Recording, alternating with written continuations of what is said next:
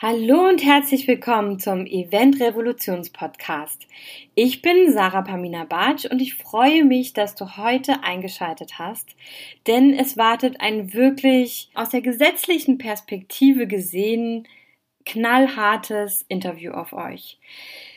Ich hoffe, ihr seid bereit, ihr habt euch angeschnallt und diese Worte von Thomas Wedke sind einfach unbezahlbar, denn genau das habe ich zwölf Jahre lang gesucht, genau diese Worte. Und ich glaube, es ist Zeit, Zeit, etwas zu verändern und genau diese Worte sich anzunehmen, bewusst zu machen und einfach im eigenen Eventalltag was zu verändern.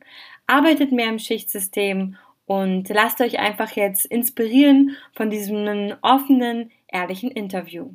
Viel Spaß!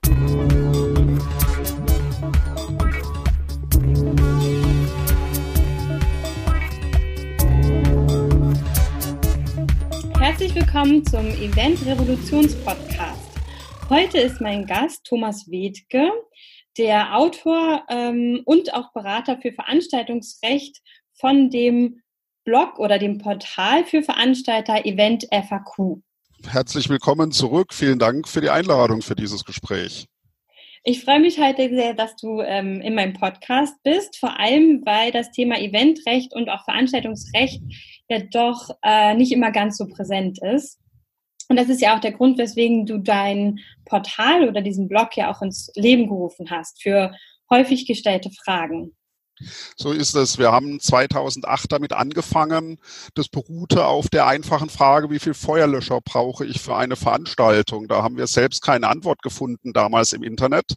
Und so haben wir dieses Portal entwickelt und da haben wir mittlerweile über 4300 Beiträge ähm, teilweise über Unfälle auf Veranstaltungen, wo man einfach aufmerksam machen möchte auf Achtung hier besonders aufpassen, aber auch Urteile, Gesetzesänderungen und natürlich auch meine persönliche Meinung zu so manch rechtlichen Fragestellungen. Ja. Und wie kommt man denn dazu, wenn man Jura studiert hat, also davon gehe ich jetzt einfach mal aus, ähm, dass man sich auf Veranstaltungsrecht spezialisiert? Also während dem Studium kam ich noch gar nicht auf die Idee. Ähm, während dem Studium hatte ich im Kulturreferat bei uns an der Universität gearbeitet in der Studentenvertretung. Und da haben wir die Uni-Partys gekapert quasi mit unserem Team und gesagt, das geht größer und lauter. Und so haben wir dann über die Jahre an der Uni die dortigen Veranstaltungen organisiert, von kleinen äh, Semester-Opening-Partys bis hin zu großen Open-Air-Veranstaltungen. Ich hatte dann ein paar Jahre nebenher auch gearbeitet bei einem Sicherheitsdienst und Ordnungsdienst im Bereich Auf- und Abbau von Veranstaltungen. Und nach dem Referendariat ähm, hatte ich mich mit einem Kollegen zusammen selbstständig gemacht und dann kam die Frage auf, was können wir besonders gut? Und alles mit Mathematik und Physik fiel bei mir raus. Also kam ich auf die Idee, mach das Veranstaltungsrecht. Und das machen wir mittlerweile quasi im 17. Jahr ziemlich exklusiv und mittlerweile mache ich auch gar nichts mehr anderes, als eben veranstaltungsrechtliche Fragen zu klären oder zu versuchen zu klären. Ja, sehr, sehr spannend auf jeden Fall. Und äh, ich sag mal, Event FAQ ist definitiv eine Seite, wo man immer wieder mal raufgucken kann bei den verschiedensten Fragen. Und vor allem, wenn man sich auch mal nicht sicher ist. Ne? Also wie du eben auch meintest, bei so kleinen Fragen wie mit dem Fa äh, Feuerlöscher fängt es an und äh, geht dann eben immer weiter. Ähm, Dafür ist die Seite da, genau, zum draufgucken. Genau. Was genau fasziniert dich denn am meisten, ich sag mal jetzt am Veranstaltungsrecht oder auch, wenn du magst, an der Eventbranche? Mm, am, beim Veranstaltungsrecht ist jetzt natürlich ein bisschen einfacher, weil es so mein Hausgebiet ist. Da interessiert mich am meisten und fasziniert mich diese Bandbreite, weil es tatsächlich von A wie Arbeitsrecht bis Z wie Zollrecht geht Viele Anwälte, die haben jetzt nur Mietrecht, da geht es nur um Vermietung oder Miete von Gegenständen, Wohnungen etc. Und im Veranstaltungsrecht haben wir auch das Mietrecht von der Location, Veranstaltungstechnik, aber wir haben Strafrecht dabei, Verwaltungsrecht, Genehmigungsverfahren, Umweltrecht, äh, Compliance, Datenschutzrecht, also alles Mögliche. Und diese Bandbreite ist sehr faszinierend und die dann auf die Besonderheiten der Branche ähm, anzuwenden, die Festivalveranstalter funktionieren ein bisschen anders wie die Maisbranche. Mhm. Reiseveranstalter funktionieren wieder anders wie Konzert- oder Theaterveranstalter. Und das ist, finde ich, relativ spannend. Ähm, der Slang, die Redewendungen sind überall vielleicht ein bisschen anders. Die Menschen ticken alle ein bisschen anders. Äh, und sich da immer wieder drauf einzustellen. Also es ist nicht so der klassische, tröge, langweilige Schreibtischjob, den man sonst vielleicht vom Anwalt erwartet oder kennt. Ja, ja, das ist auch das, weswegen ja die meisten, sag ich mal, auch Eventmanager werden, weil sie dann auch sagen, in der Regel oder meistens hat man eben diese große Bandbreite, wenn man jetzt in einer Agentur arbeitet ähm, oder halt eben auch manchmal beim Unternehmen. Ne? Man hat eben die unterschiedlichsten Veranstaltungen. Genau. Sehr gut. Ähm, das freut mich auf jeden Fall total. Und ich habe das ehrlich gesagt auch noch nie von dieser rechtlichen Seite betrachtet, dass es ja auch an der rechtlichen Seite gesehen eine sehr, sehr große Bandbreite ist. Hm, vor welcher Herausforderung standest du denn mal im Veranstaltungsrecht oder was war eine der größten Herausforderungen? Das ist so eine Dauerherausforderung, ähm, Lösungen zu finden, weil ähm, die Juristerei lebt davon, zumindest in Deutschland und in Mitteleuropa. Wir leben von Einzelfällen. Ähm, und die Kunst ist es dann, den einen Einzelfall, der vielleicht mal von einem Gericht entschieden wurde, auf eine Vielzahl von Einzelfällen meiner Mandanten zu übertragen, zu übersetzen. Ähm, weil es gibt nicht viele Urteile, Gerichtsentscheidungen rein fürs Veranstaltungsrecht, aber man kann vieles äh, vom Mietrecht für Wohnungen oder aus dem Pferderecht, es gibt tatsächlich Pferderecht, da kann man dann Ideen und Leitsätze von Gerichtsurteilen übertragen, Architektenrecht. Ähm, und das ist eigentlich für mich immer der Anspruch oder die Herausforderung, die, den richtigen Ton, die richtige Übersetzung zu finden. Und das haben wir eigentlich jeden Tag. Mhm. Und, und, dann noch, man kennt es vom Arzt, man geht zum Arzt oder man geht zum Anwalt und ist hinterher häufig als Patient oder Mandant genauso schlau wie vorher, weil man gar nicht so recht weiß, was der Mandant eigentlich gesagt hat. Das Ganze dann auch noch in die mandantenverständliche Sprache zu übersetzen. Ja. Ähm, weil Juristen genauso wie Ärzte, wir haben das Talent dafür, das haben wir auch jahrelang gelernt an der Uni, uns so kompliziert auszudrücken, dass es nachher keiner versteht, aber es hat sich total gut angehört, was wir gesagt haben. Mhm. Aber der Mandant kann nachher vielleicht nichts mit anfangen und dann macht er es vielleicht auch falsch in der Umsetzung. Und genau das versuchen wir dann zu verhindern, ähm, dass er durchaus versteht, was er da machen soll. Weil sonst kann er sich das Geld mit dem Anwalt gerade sparen. Anwalt ist jetzt nicht der günstigste Dienstleister auf der Welt, ähm, aber äh, wenn ich dann nicht weiß, was der gesagt hat, dieser Anwalt, ähm, dann brauche ich auch erst gar nicht hinzugehen. Das stimmt, definitiv. Und man freut sich auch immer, wenn man es dann doch verstanden hat, obwohl es vielleicht auch ein bisschen komplizierterer Zusammenhang ist. Ne? Also man ist ja auch von der anderen Seite betrachtet immer sehr, sehr dankbar dafür, wenn es so erklärt wird, dass man auch die Chance hat, das irgendwie zu verstehen. Genau, wobei es leider bei uns in der Juristerei nicht immer die richtige Antwort gibt. Das sind dann häufig Details und schon ist ein Sachverhalt oder ein Ergebnis wieder ganz anders. Ähm, und das ist dann auch schwierig für den Mandanten, das zu akzeptieren, dass eben nicht jeder Sachverhalt identisch ist. Ähm, aber ich glaube, das ist für jeden das, für jeden das Gleiche, dass er nicht immer verstehen kann, warum in einer anderen Branche es vielleicht zu kompliziert ist.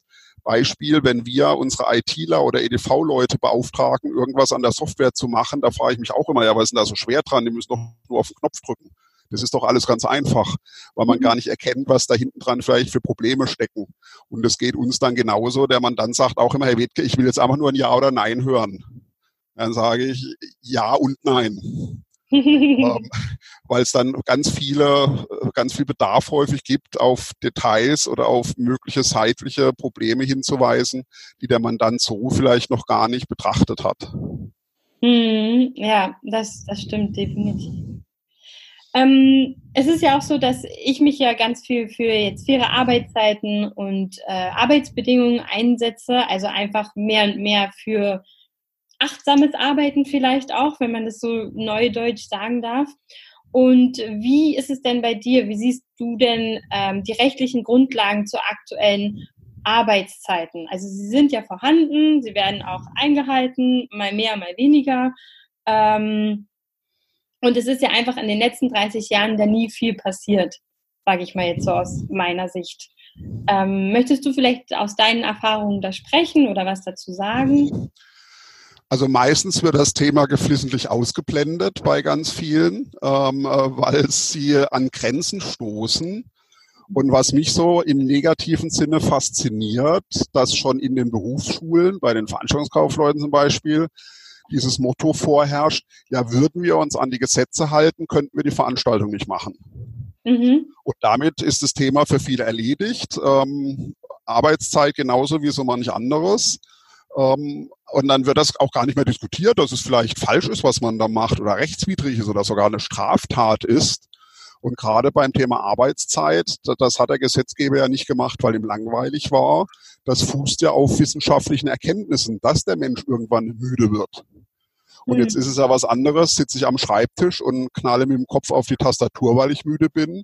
Oder falle ich vom Gerüst, von der Bühne runter, von der Leiter runter bei einer Veranstaltung verletzlich schwer. Oder sorge sogar im Veranstaltungsablauf für Probleme, für Schäden, die dann meine Besucher schlimmstenfalls treffen und ausbaden müssen, einfach weil ich übermüdet war. Mhm. Und ich persönlich ähm, habe das Bedürfnis nicht zu sagen, wenn man sich ans Arbeitszeitgesetz hält, kann man die Veranstaltung nicht machen. Natürlich kann man das machen. Ähm, man muss halt vielleicht ein bisschen umstrukturieren und umdenken. Aber wir haben auch tatsächlich wenige Mandanten, leider sehr wenige Mandanten, die kommen mit dem Arbeitszeitgesetz klar und hm. richten halt drauf ein. Dann hört halt die Veranstaltung vielleicht auch mal eine halbe Stunde früher auf. Ähm, aber sie schaffen es. Ähm, und die Mehrzahl aber, das muss ich leider feststellen, interessiert sich gar nicht dafür.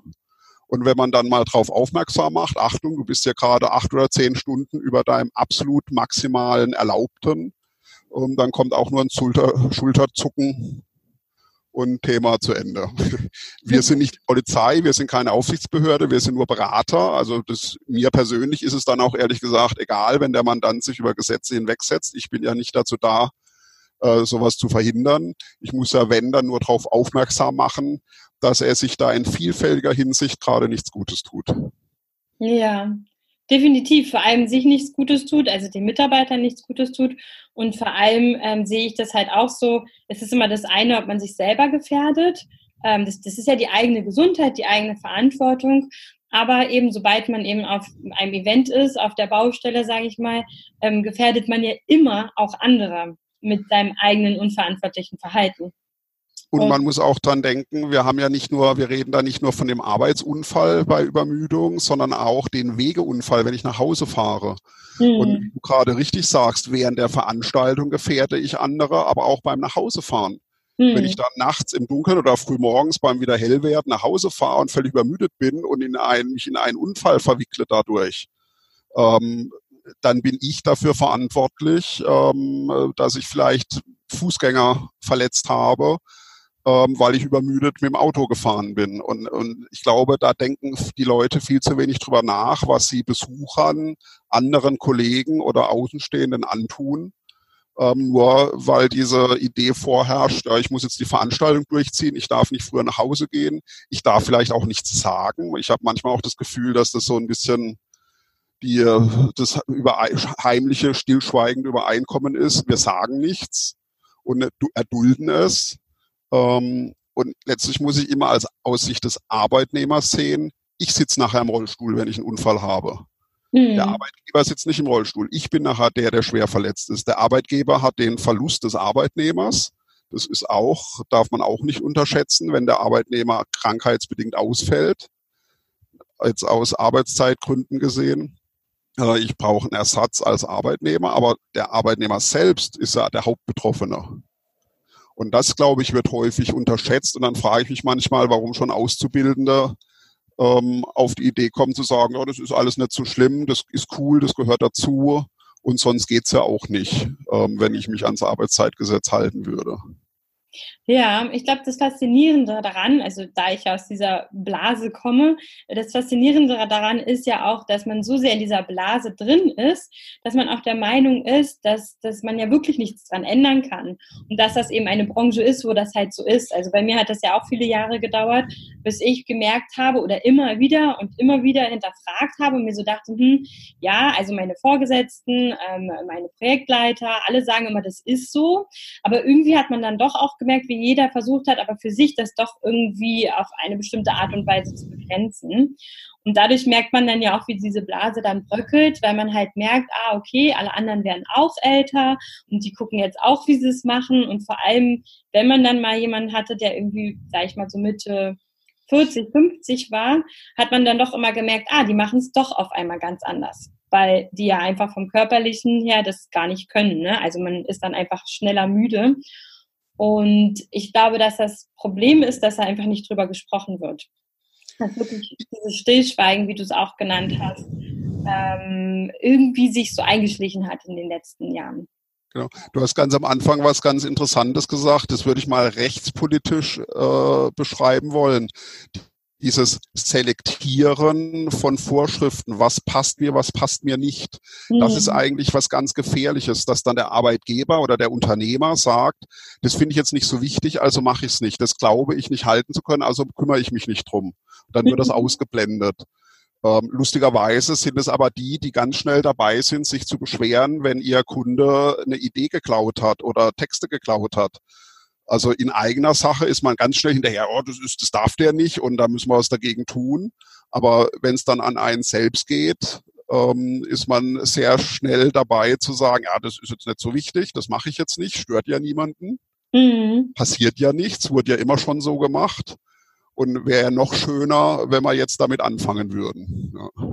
Ja. ja. Also, menschlich, charakterlich, rechtspolitisch ähm, sehr faszinierende Eigenschaft. Aber ich glaube, man redet jetzt so abstrakt darüber. In eigener Sache wird man es vielleicht auch nicht immer anders machen. Ich denke hier gerade an diese Umweltdiskussion. Ich sitze auch im Auto und fahre alleine mit dem Auto hin und her. Ne? Ähm, also auch da muss man sich dann an die eigene Nase fassen. Mhm. Ähm, aber auf der anderen Seite muss man vielleicht sehen, das ist das, was du dann zum Ende hin gesagt hattest, wenn der Arbeitgeber vorschreibt, ihr habt länger zu arbeiten und ich kann dem Mitarbeiter nicht mehr mehr die Wahl lassen, dann wird es ja gleich doppelt kritisch. Ja, wenn dann der Arbeitnehmer quasi sich genötigt fühlt oder gezwungen fühlt, die Klappe zu halten aus Angst heraus. Und diese Angst besteht ja bei ganz vielen. Wenn ich jetzt was sage, bin ich meinen Job los. Oder werde von anderen, werde vor anderen lächerlich gemacht oder andere lachen über mich. Ja, das hält er ja nicht aus. Was ist denn das für ein Weichei? Und das ist so eine ganz gefährliche Gemengelage, gerade in einer Branche, die für Spaß steht, die für Belustigung und Vergnügen stehen sollte. Dann wundert man sich umso mehr, dass hinter den Kulissen häufig genau das Gegenteil vorherrscht ähm, und die Mitarbeiter ausgelaugt sind oder ausgelaugt werden. Mhm. direkt vor der Kulisse ist alles happy und Spaß. Das ist dann auch so ein, ein sehr unschöner Gegensatz. Ja. Zudem wenn man das nochmal, das darf man gar nicht oft genug sagen, das wissen viele vielleicht gar nicht, strafbar ist. Also in vielerlei Hinsicht sind Verstöße gegen das Arbeitszeitgesetz eine Straftat. Und dann spätestens wird es nämlich nicht mehr so lustig für den Arbeitgeber, wenn er nicht nur 50 Euro Ordnungsgeld bezahlen muss, sondern man dann über eine Straftat re redet. Mhm. Ja, ich habe auch gehört, ähm, dass es ja auch der Zoll teilweise dafür verantwortlich sein kann, dass er sozusagen bei einer Veranstaltung aufschlägt und ähm, einfach dann bestimmte Dinge überprüft. Ja, das, es gibt ja, ein, ja, wie soll man sagen, eine mehrschichtige Konstruktion in Deutschland, wer was prüft, wer für was zuständig ist. Und so wie der Zoll, auch die Polizei, auch übrigens ein Sanitäter, die am Rande mitbekommen, dass da irgendwas nicht stimmen kann, dass zu lange gearbeitet wird, dann geht natürlich früher oder später eine Meldung an die Arbeitsschutzbehörde. Die sind eigentlich zuständig. Der Zoll, das ist nicht seine primäre Aufgabe, die Arbeitszeit, aber der Zoll prüft ja unter anderem das Thema Mindestlohn. Mhm. Ähm, und dann will er natürlich wissen, wie lange bist du schon hier? Ne? So, und dann kommt sowas natürlich auch raus. Wir haben es auch schon erlebt, ein Unfall, der Mitarbeiter ist verunfallt auf der Landstraße und die Polizei fragt ihn, wo kommen Sie denn her? Dass dann eben rauskam, ja, der ist ja viel zu lang schon unterwegs. Ja. Und da muss also gar da, da muss also gar nicht die Arbeitsschutzbehörde kommen und prüfen, sondern es reicht, dass irgendjemand außenrum feststellt, da gibt es einen Arbeitszeitverstoß und da gibt es ganz viele Konstellationen, wo das rauskommen kann. Und dann wird das eben an die zuständige Behörde gemeldet. Mhm. Kann übrigens auch sein, dass eigene Mitarbeiter das machen, Konkurrenten, ehemalige Mitarbeiter, die rausgeflogen sind, die eine Kündigung gekriegt haben, die sich jetzt quasi rächen wollen am Arbeitgeber, haben auch schon erlebt, dass die da eine Anzeige gemacht haben und dann Ermittlungen losgegangen sind. Hm, ja, vor allem ist ja auch die Gefahr sehr, sehr hoch, wenn man eben merkt, dass immer mehr Menschen ja auch in der Eventbranche aussteigen, ähm, weil sie halt eben mit diesem Konstrukt nicht ähm, mehr klarkommen. Ne? Einfach zu merken, okay, ich habe einfach körperliche Stresssymptome, ähm, was ja alles auch damit zu tun hat, dass man eben dann zu wenig schläft, zu lange Schichten hat ähm, und einfach dadurch auch der ganze Druck und Stress ja einfach immer nur noch erhöht wird. Ja, und gerade das ist ja schade, es ist ja eigentlich eine tolle Branche, muss ich sagen. Also ich finde die wunderbar, aber solche Kleinigkeiten in Anführungszeichen machen es dann fast schon wieder kaputt. Und das finde ich dann schade, wenn nach außen dieses Vergnügen, dieses Hap diese Happiness gelebt wird, aber hintenrum es dann nicht funktioniert. Und ich glaube, dass man vielleicht auch insgesamt viel mehr Erfolg hätte, auch die Mitarbeiter viel glücklicher wären. Und damit komme ich ja früher oder später auch wieder zu mehr Erfolg, wenn ich es vielleicht nicht immer ausreize und die Mitarbeiter da 20 Stunden am Stück ohne Pause arbeiten lasse. Hm, definitiv. Und ich sage auch immer, wenn man sagt, ja, aber wo soll denn dann am Ende das Geld herkommen oder wer soll das denn bezahlen? Das ist ja immer nur eine Frage des Verkaufens. Also ähm, so wie man sich verkauft, so kann man dann eben halt auch seine Mitarbeiter äh, bezahlen und eben das ganze Konstrukt ja so aufbauen. Man muss halt nur wissen, was einem, glaube ich, wichtig ist. Das nochmal so auf den Umweltfaktor, den du ja auch genannt hast.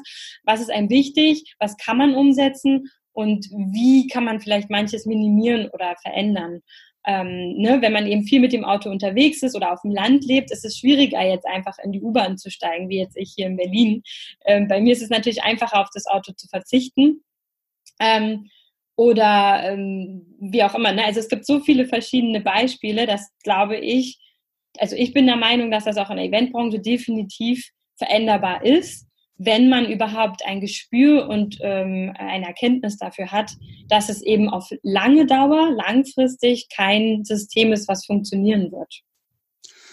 Schließe ich mich gerne an dieser Meinung. Ne? Häufig geht es ums Geld. Mhm. Dafür arbeiten die Unternehmen, dafür sind sie da, die wollen Geld verdienen. Äh, und Arbeitszeit wird häufig als Faktor gesehen, der erstmal Geld kostet, äh, weil ich vielleicht mehr Mitarbeiter brauche, weil ich am Montag nochmal in die Location fahren muss zum Abbau, die Location dafür nochmal einen Tag länger mieten muss, statt dass ich es gleich am Samstag abbauen könnte, weil mhm. am Sonntag ist ja Arbeitszeitverbot, Arbeitsverbot etc. Ähm, und dann wird es erstmal als Geld gesehen. Aber umgekehrt, wenn ein Mitarbeiter zufrieden ist, weil er ähm, nicht nur Tag und Nacht am Arbeiten ist, ähm, habe ich dadurch auch wieder eine Steigerung. Die Gesundheit meines Arbeitnehmers, Stichwort Fachkräftemangel, wenn ein Mitarbeiter früher aussteigt oder auch verletzt wird oder krank wird, weil, weil es ihm überdrüssig wird oder weil er so unter Druck steht und nicht die Freizeit genießen kann, sich nicht erholen kann, dann sind das zumindest langfristige Kosten für den Unternehmer. Und die werden dann häufig ausgeblendet. Man will heute das Geld haben, heute das Geld sparen, aber denkt nicht dran, dass dann die Mitarbeiter vielleicht nach und nach abspringen ähm, oder einfach ausgelaugt sind und dadurch weniger Leistung bringen können. Und letztlich steht dieses Thema auch gar nicht zur Disposition, weil es im Gesetz drin steht. Also mhm. eigentlich darf die Branche das gar nicht diskutieren. Ja, ähm, weil das ist nicht dis disputabel, das ist nicht disponibel, gar nichts. Man hat es einfach zu tun. Mhm. Ja? Ähm, ja. Keiner kommt auf die Idee, in ein Autohaus zu gehen und einen Ferrari zu klauen, weil jeder weiß, es ist verboten. Ne? Und bei der Arbeitszeit ist es genauso verboten. Ne? Ähm, aber das ist ein Phänomen wie die rote Ampel bei Fußgängern und Radfahrern. Da geht man auch immer drüber und sagt so, stört ja niemanden. Mhm. Passiert ja nichts. Ja, bis eben was passiert. Dann ist bis eben mal was passiert, genau. Ja. Wie siehst du das denn mit dem ähm, Gesetz zur Arbeitszeiterfassung? Was, ähm, ja, also würdest du sagen, das ist eher Fluch oder Segen für die Eventbranche?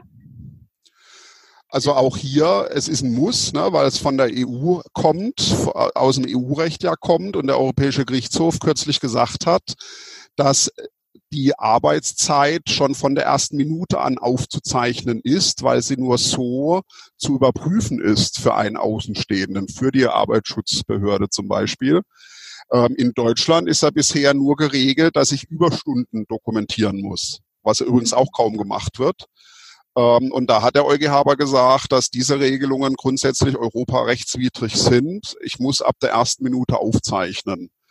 Ähm, und jetzt wettert man ja dagegen in der deutschen Wirtschaft, ja, hier Vertrauensarbeitszeit, macht es jetzt alles wieder kaputt, wenn Deutschland, der deutsche Gesetzgeber tatsächlich da ein Gesetz formulieren würde, das korrekt aufzuzeichnen ist.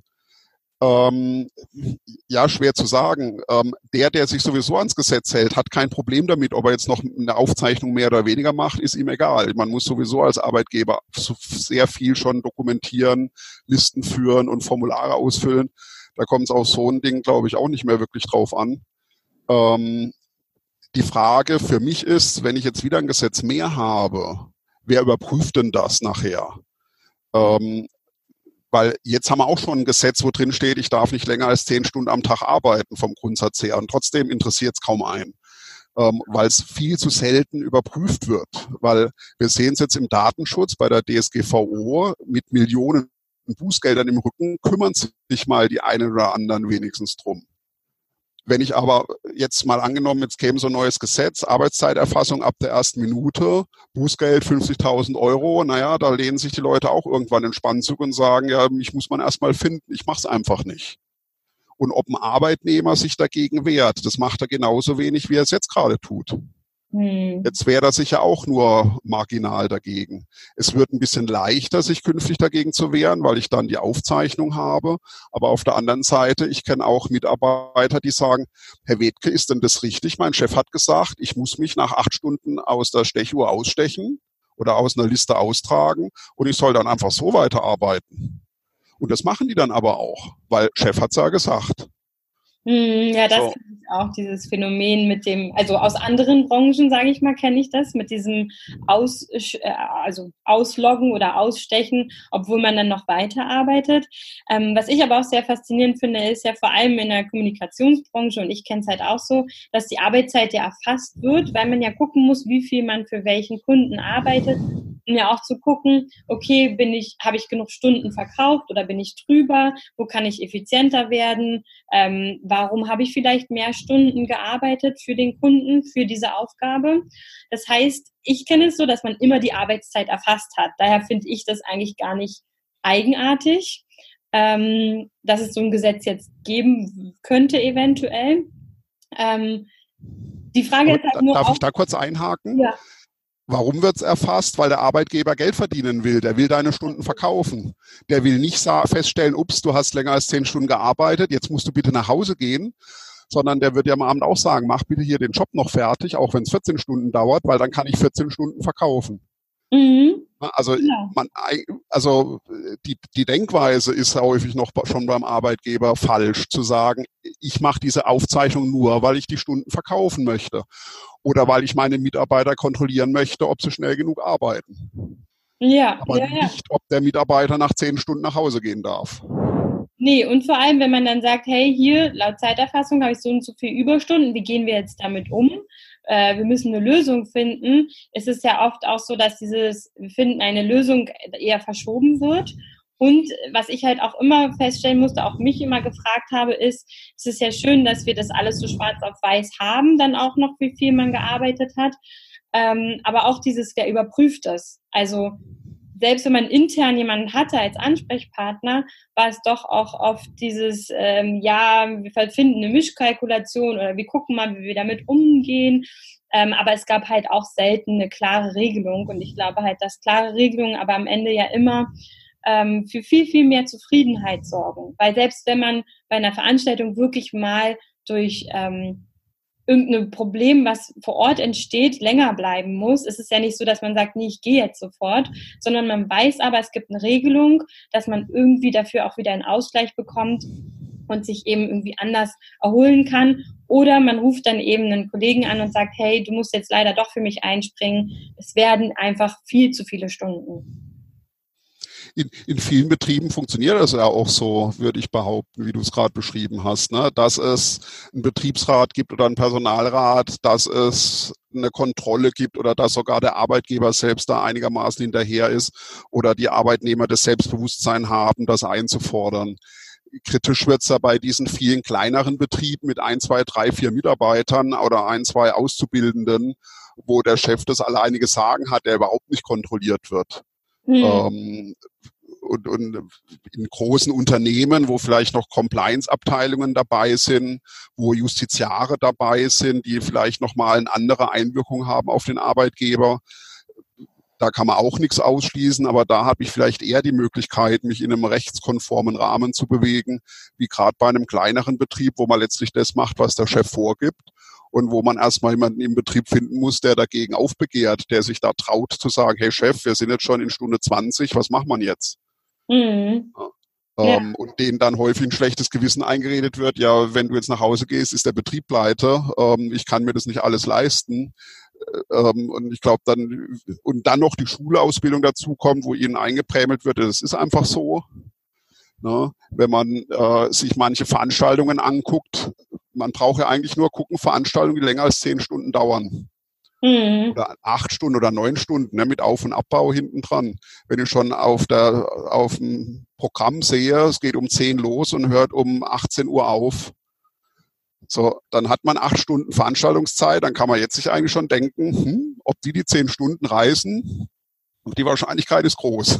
ähm, ja, und das, was ich so faszinierend finde, ist ja, dass man immer sagt, ja, aber ich weiß ja alles, ich bin derjenige, der es organisiert hat, ich kann das abgeben. Und ich hab, bin ja jetzt ähm, heute, glaube ich, ja, in meinem zweiten Gründungsjahr oder in meinem zweiten Jahr jetzt sozusagen angekommen und kann halt definitiv auch nur bestätigen, dass äh, man wirklich jede Aufgabe übernehmen kann vor Ort und man ja wirklich ähm, jedem äh, seine Aufgaben übergeben kann und man ist ersetzbar. Das ist man ja auch, wenn man geht in der Firma und man ist aber auch bei einem Event ersetzbar ähm, und kann deswegen halt auch abgeben und definitiv im Schichtsystem arbeiten gebe ich dir völlig recht. Vor allem muss ich auch immer bedenken, ich kann ja auch mal krankheitsbedingt ausfallen. Ähm, und wenn ich eine Veranstaltung auf eine Person stütze, ähm, dann ist es ja eigentlich schon ziemlich unvorsichtig oder unvernünftig aus Sicht des, des äh, Unternehmens, alles auf diese Person abzustellen, wenn die dann plötzlich mal nicht mehr ist. Mhm. Durch Krankheit, Unfall, Kündigung, was auch immer. Ähm, also das heißt, dann muss ich schon vornherein so planen, dass ich theoretisch diese Person ersetzen könnte und sei es nur nach acht oder zehn Stunden durch, ein, durch eine zweite Person.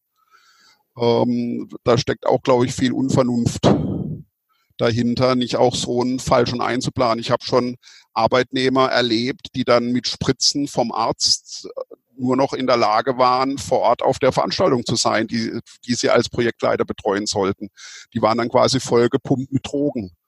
Mhm. Ähm, wo ich auch denke, Leute, mehr könnt ihr eure Gesundheit nicht kaputt machen. Na, dann kann ich mich auch ins Auto setzen, gegen die Wand fahren. Der Effekt ist ungefähr derselbe. Na, weil die Frage ist immer, honoriert das mein Arbeitgeber, dass ich gerade meine Gesundheit kaputt mache? Ja. Oder meine Gesundheit extrem gefährdet zumindest, wenn ich da noch vielleicht nach Hause fahren muss. Mhm. Ähm, honoriert der das? Kriege ich dadurch so viel Geld, dass ich sage, okay, für die halbe Million äh, Jahresgehalt kann ich das vielleicht noch in Kauf nehmen, dass ich mehr arbeiten muss, dass ich meine Familie kaputt mache, dass ich mein soziales Leben kaputt mache. Aber so das normale Gehalt rechtfertigt das ja eigentlich nicht. Nee, definitiv nicht, das stimmt. Ähm, daher ist, glaube ich, das Bewusstsein und auch die Erkenntnis äh, für Eventrecht und Veranstaltungsrecht ganz, ganz wichtig. Ich finde in allen Facetten, also auch wenn es um Unfälle geht, ne, egal was, ähm, ich glaube, einem muss immer wieder bewusst werden, wie viel Verantwortung man einfach für die Gäste und die Teilnehmer bei Veranstaltungen hat. Und dafür, dass natürlich unfassbar wichtig ist, dass man selber fit ist. Korrekt. Und, ähm, und, die Verantwortung übrigens ja auch für seinen Arbeitgeber oder für das Unternehmen, ne, für die Kollegen, die das mhm. darf man vielleicht auch nicht ganz ausblenden, also eigentlich für alles drumherum. Ja. Ähm, und da Fitness, äh, Zufriedenheit, ähm, ja, ist eigentlich das A und O. Mhm. Ja, also auf jeden Fall sehr, sehr spannendes Interview und ich würde gerne zu den letzten zwei Fragen von meinem Podcast kommen, die ich jedem Interviewpartner stelle. Und zwar, was möchtest du der Eventbranche mit auf den Weg geben? Ähm, dass man sich vielleicht klar wird, was ich ganz am Anfang schon mal gesagt habe, dass man einen besseren Ausgleich findet zwischen dem, was vor der Kulisse passiert und hinter der Kulisse passiert. Wir sind eine Industrie, die für Vergnügen, für Entspannung, Freizeit, für Spaß steht. Äh, und warum sollen das die Mitarbeiter oder die Dienstleister nicht auch haben? Also dieser Druck nach unten, der da häufig weitergegeben wird. Dienstleister auspressen, da noch Geld sparen. Ähm, ein Techniker, der nachher für 100 Euro oder 95 Euro am Tag Tagessatz arbeiten soll auf der Veranstaltung, aber das Ticket für hunderte, äh, hunderte Euro verkaufen oder Millionen Umsätze machen bei der Veranstaltung. Aber unten, so in der Pyramide, der untere Bereich wird ausgepresst, eigene Mitarbeiter das passt für mich überhaupt nicht. Und da würde ich mich freuen, wenn sich das auch ein bisschen mehr angleichen würde, wenn mehr anerkannt würde, was kleine, vermeintlich kleine Dienstleister leisten, sei es die Putzleute, die, die Reinigungskolonnen, bis hin zu den Logistikern, die man gerne vergisst, die Tag und Nacht rumfahren müssen, um unser Equipment dahin zu fahren. Das wäre für mich äh, eine ja, das fände ich toll, wenn sich da die Branche ein bisschen mehr Gedanken drüber machen würde, dass es nicht nur ums Geld geht, weil meine Philosophie ist, wenn alle glücklich sind, kommt das Geld quasi von ganz allein. Ne? Definitiv, das kann ich nur bestätigen. so sehe ich das nämlich auch immer. Genau, toll. Und ähm, wie lautet dein Lieblingszitat? Ähm, Wenn es abwärts geht, nee, Entschuldigung, das mache ich immer falsch. Ähm, Wenn es leichter wird, geht's bergab. Kommt aus dem Radsport. Ja. Wenn es leichter wird, geht's bergab. Ne? Man sitzt auf dem Fahrrad und ich muss mich, mehr, mich nicht mehr anstrengen, wenn es bergab geht. Und das ist, glaube ich, ähm, für Unternehmer, für Mitarbeiter, für die Veranstaltung genau das Gleiche. Wenn es zu leicht wird, geht's abwärts. Das ist so mein Motto. Okay. vielleicht ein bisschen pessimistisch gedacht. nee, aber vielleicht ja auch ähm, das, also die Umkehr, der Umkehrschluss ist ja nur, dass nicht immer alles im Leben leicht ist, wenn es bergauf geht. Ne? Also das ist ja definitiv so. Man sagt immer, alles, was leicht aussieht, ist eigentlich auch schwer. Danke, das ist ein bisschen positiver formuliert, genau. nee, aber cool. Vielen, vielen Dank. Ähm, das war wirklich ein sehr, sehr interessantes und inspirierendes und ich finde halt auch super ehrliches Interview, was hoffentlich für viel, viel mehr Bewusstsein bei ganz vielen Menschen sorgen wird. Weil ich glaube, dieses drüber sprechen, ähm, einfach ganz, ganz viel nochmal helfen wird, weil das ist auch etwas, was mir ge gefehlt hat ganz oft, dass ich mit meinen eigenen Gedanken so alleine war und jetzt bei meinen Kollegen irgendwie, ja, die haben einen schon so bestätigt, aber doch dieses, ja, wir können ja nichts machen und diese Ohnmacht doch ganz schön groß war. Und ähm, daher finde ich das ganz, ganz toll, dass du hier so offen und ehrlich mit uns gesprochen hast. Ja, das darf ich gerne zugeben und ich darf auch danken, dass du das Thema überhaupt aufgreifst und dich daran traust, ne, weil es ja schon ein heikles Thema ist, glaube ich auch, was gerne ausgeblendet wird. Ja. Und dann finde ich das auch toll, wenn du darüber redest und das dann genauso publik machst. Ja, und vor allem eine Lösung aufzeigen. Das ist, glaube ich, immer das Wichtigste. Genau. genau.